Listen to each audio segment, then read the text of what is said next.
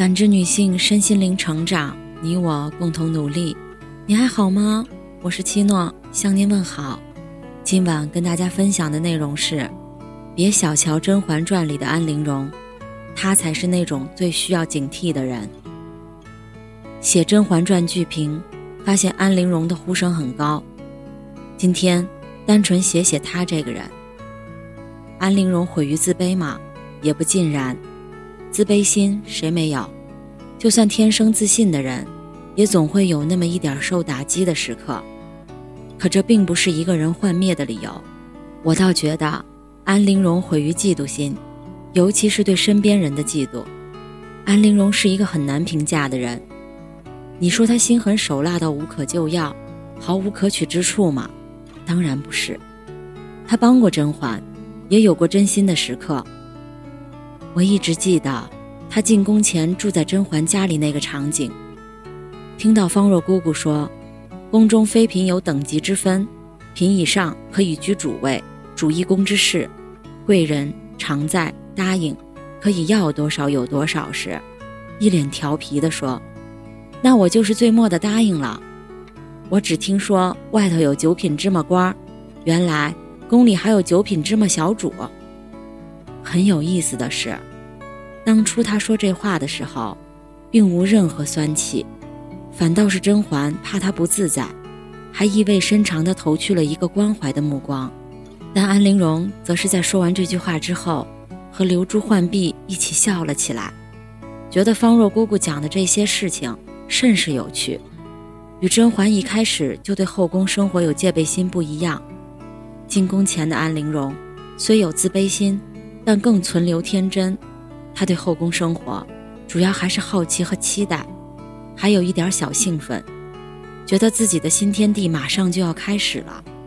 甚至，她还建立起一点自信，认为自己一个县令之女，居然能过五关斩六将，在选秀中击败那么多出身远高于自己的女子，拔得头筹，自然也是有点实力和时运的。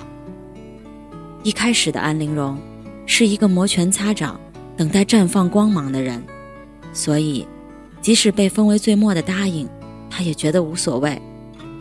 因为深信，进了宫，随时有机会重新洗牌。住在甄家的时候，常常对甄嬛说：“将来有机会，一定要报答甄嬛。”那时，因为他相信自己报答得起。从前家世不如你，入了宫。恩宠未必就不如你，安陵容的心态很像那种从小县城混进了大城市的姑娘，觉得后宫之大就像大城市之大一样，抹平了她和甄嬛之间的家世起点差距。反正两人的家里都不是华妃、皇后那种大家族，还是要靠女儿得宠才得以保全。这就好像一个在老家有点背景的女孩，和一个在老家就是小透明的女孩。一起去了北上广，就都会变成小透明一样。他们的未来谁也不能预料。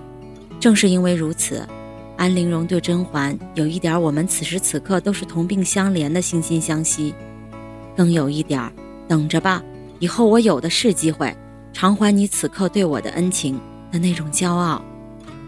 这也是后来甄嬛不得宠时，安陵容全心全意帮甄嬛，而且每次一帮到甄嬛。就难掩激动的原因。他在这种时刻，看到自己存在的价值，找到了一种心理平衡。你看，我和姐姐还是一样的。你看，我还是有余力可以帮到姐姐的。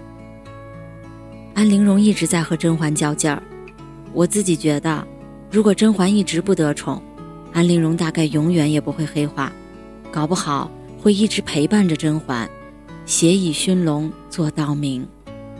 安陵容是一个可以陪伴着好朋友一起吃苦的人，但安陵容绝不是一个可以共同富贵的人。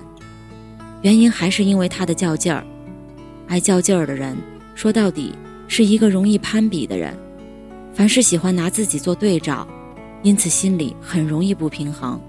后宫女子出身不好的又不止她一个，但只有她处处为一丁点儿事儿。联想到自己，看到别人过得不如自己，或者和自己一样苦，他会有点怜悯心，因此甘愿雪中送炭，但如果看到别人过得比自己好太多，则容易滋生嫉妒，生怕自己被比下去，反而开始会主动远离这个人。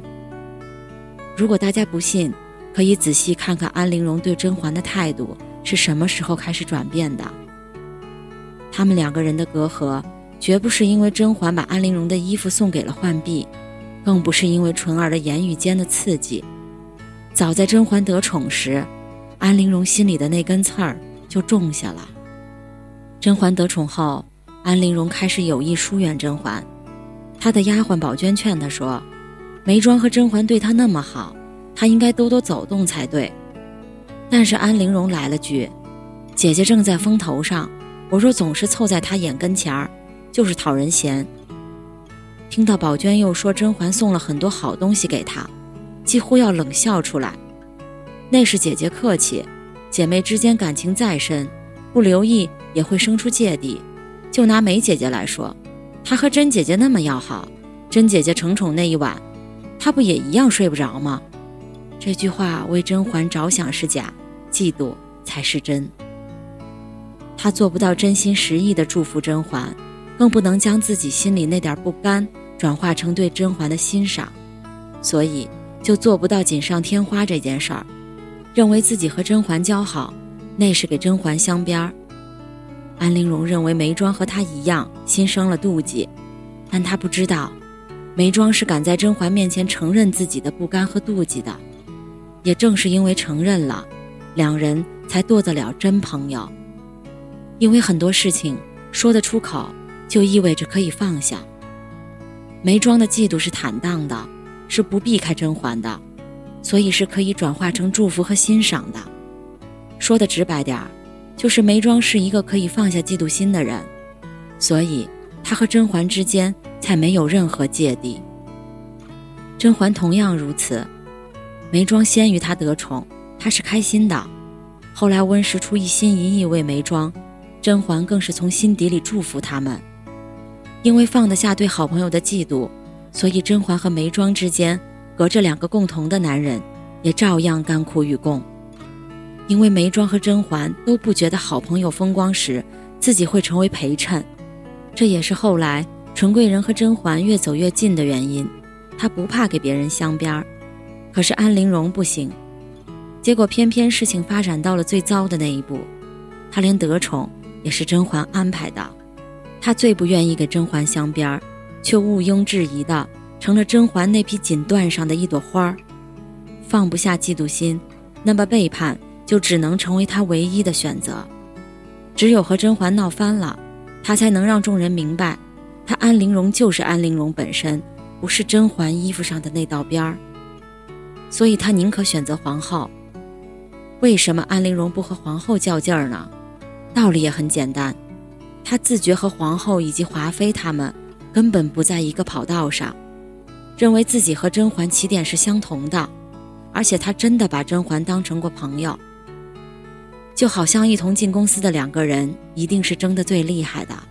两个人共沉沦，反而能成为好朋友。一个扶摇直上，一个原地踏步的话，除非两个人的心性都足够坦荡，那才勉强能做朋友，否则一定是劲敌。所以，我觉得安陵容的故事，不仅仅是关于自卑。更重要的是关于嫉妒心，那让我有一点警醒。适度的嫉妒可以激励一个人，但过量的嫉妒心、消化不了的不甘心，只能摧毁一个人。以及做朋友，雪中送炭和锦上添花一样重要。做不到雪中送炭的人太世故，做不到锦上添花的人心胸定然狭窄。最好的朋友。是《三十而已》里的钟小琴，是《甄嬛传》里的眉庄，永远都对好朋友给予足够的支持和祝福，可以一起吃苦，更可以彼此落落大方地分享开心和得意，而不用担心会激发他们的嫉妒心。写这篇是想说，我们很容易警惕那些只懂锦上添花的人，因为他们的心思太明显；但对于那些只肯雪中送炭的人，却常常没有戒备。因为会觉得他们不利用自己的光环，那么一定能成为挚友，却忘了有些疏远是真心的，是为了不给别人添麻烦的；有些疏远，却是出于嫉妒和不甘。甄嬛正是忘了这一点，才在安陵容那里栽了那么大一个跟头。做夫妻、做朋友都是一样的，共苦容易，同甘反而艰难。无他，只是因为金钱和名利更考验人性。可是想想，还是会叹息：如果安陵容放得下对甄嬛的那点嫉妒，她本是一个很美好的女子啊。感谢您的收听和陪伴，如果喜欢，可以关注我们的微信公众号“汉字浦康好女人”，浦是黄浦江的浦，康是健康的康。添加之后，您还可以进行健康自测。我们下期再见。